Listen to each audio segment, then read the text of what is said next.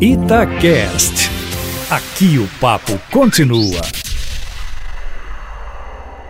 O Carnaval de Belo Horizonte termina e mais uma vez podemos dizer que a festa popular como um todo foi enorme sucesso, destacando-se não apenas a expressiva presença de pessoas nas ruas da cidade, como também a boa organização do evento. A prefeitura da capital, ano após ano, demonstra amadurecimento e aprendizado, dispondo-se a corrigir as falhas detectadas. E no quesito segurança pública, o Carnaval de Belo Horizonte de 2020 merece nota 9. Não vai receber um 10 porque é impossível evitar a ocorrência de certos crimes. Dado que vivemos numa sociedade violenta, sempre haverá indivíduos que participam do carnaval com a predisposição para cometer assédio sexual, roubar celular, brigar por motivos fúteis e eventualmente matar. E as ocorrências de crimes nesse período confirmam que é uma utopia querer uma festa dessa magnitude sem qualquer registro de violência. Lembremos que o consumo excessivo de bebida alcoólica é fator agravante, aumentando o risco das pessoas extravasarem impulsos antissociais. O balanço final dos números da violência no Carnaval 2020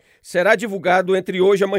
Mas baseado apenas no que pude acompanhar pelos meios de comunicação, minha expectativa é de que o carnaval desse ano foi mais seguro do que o do ano passado. O ideal seria, obviamente, a não ocorrência de nenhum tipo de crime grave.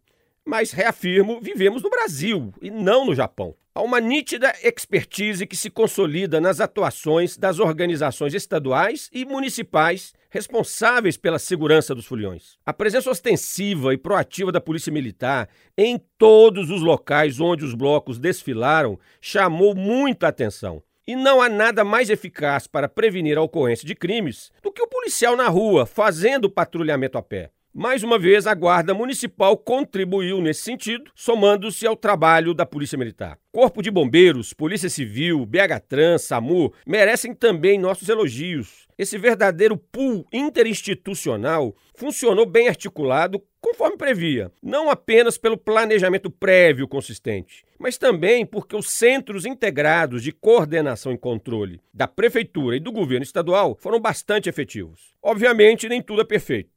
Alguns fatos desagradáveis que foram denunciados durante a folia, especialmente pela Liga dos Blocos, merecem o devido esclarecimento por parte da Polícia Militar. Denunciaram suposta intimidação, como também suposta censura política sobre alguns blocos, situações que, se confirmadas, não podem se repetir. Enfim, Fazendo um balanço final, é possível afirmar que o Carnaval de Belo Horizonte está se tornando um dos maiores e mais seguros do Brasil. Luiz Flávio Sapori para a Rádio Itatiaia.